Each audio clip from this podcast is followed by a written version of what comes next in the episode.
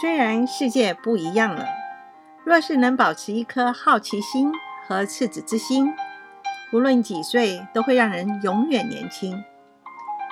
大家好，我是道凤老师，在手机上陪大家聊聊天，科普一下新生儿的知识。只要对婴儿了解多一点，就会照顾好一点。这一节呢，来跟大家聊一聊新生儿身体评估。新生儿出生之后，大多都是爸爸或其他的家人来为他填写好一些常规的资料，接着会安排到观察室看他的宝宝。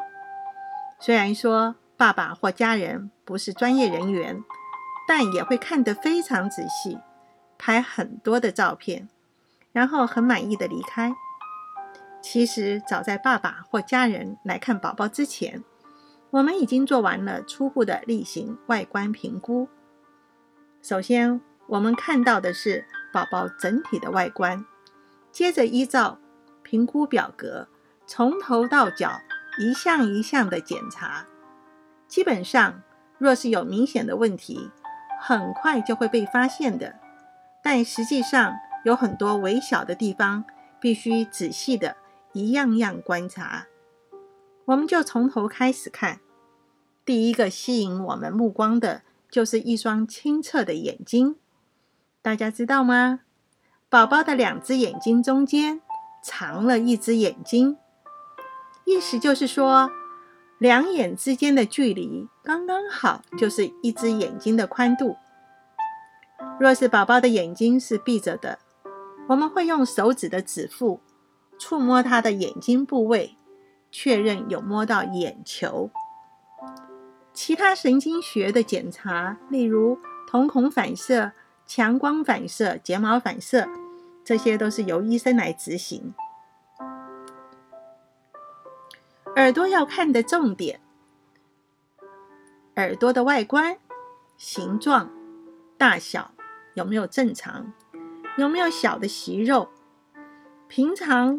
你如果没有注意耳朵的外观，你可以看一下旁边的人。我们的耳朵有三个巢穴，一二三，哈，和一个耳朵，一个耳道。还有就是耳朵的位置，耳朵的上缘要高于外侧的眼角，耳朵的下缘大约与人中平行。出生三天以后。会做听力的筛检。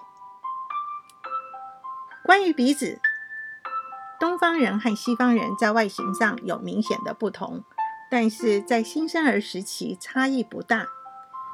鼻子观察的重点，先看外观有没有与众不同，鼻梁有没有歪斜或缺损，接着把鼻头朝上，从鼻孔向内看。看看鼻黏膜的完整性有没有肿大，鼻中隔有没有缺损、歪斜的现象。来看看嘴巴，我们可以用大拇指按住下巴，把嘴巴打开，或在婴儿开口大哭的时候，看看嘴巴里面的状况。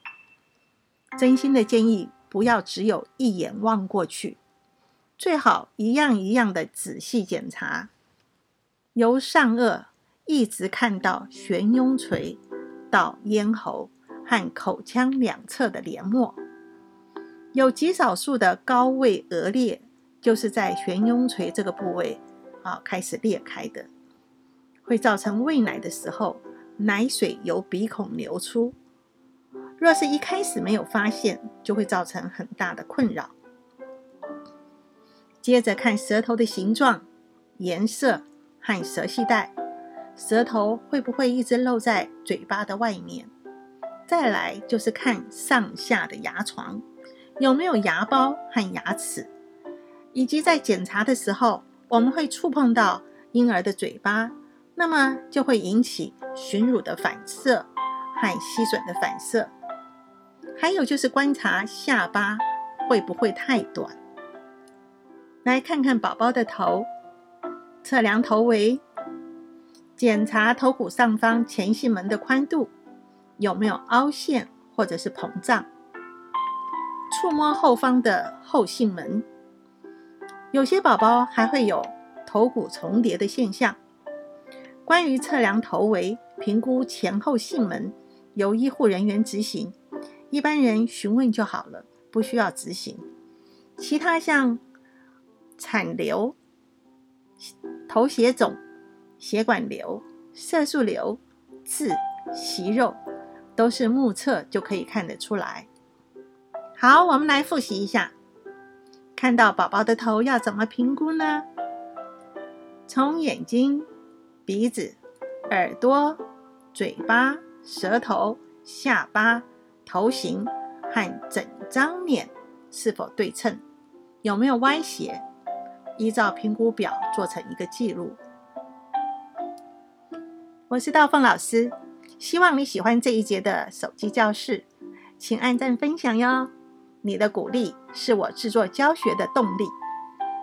轻松育婴，我们下次见。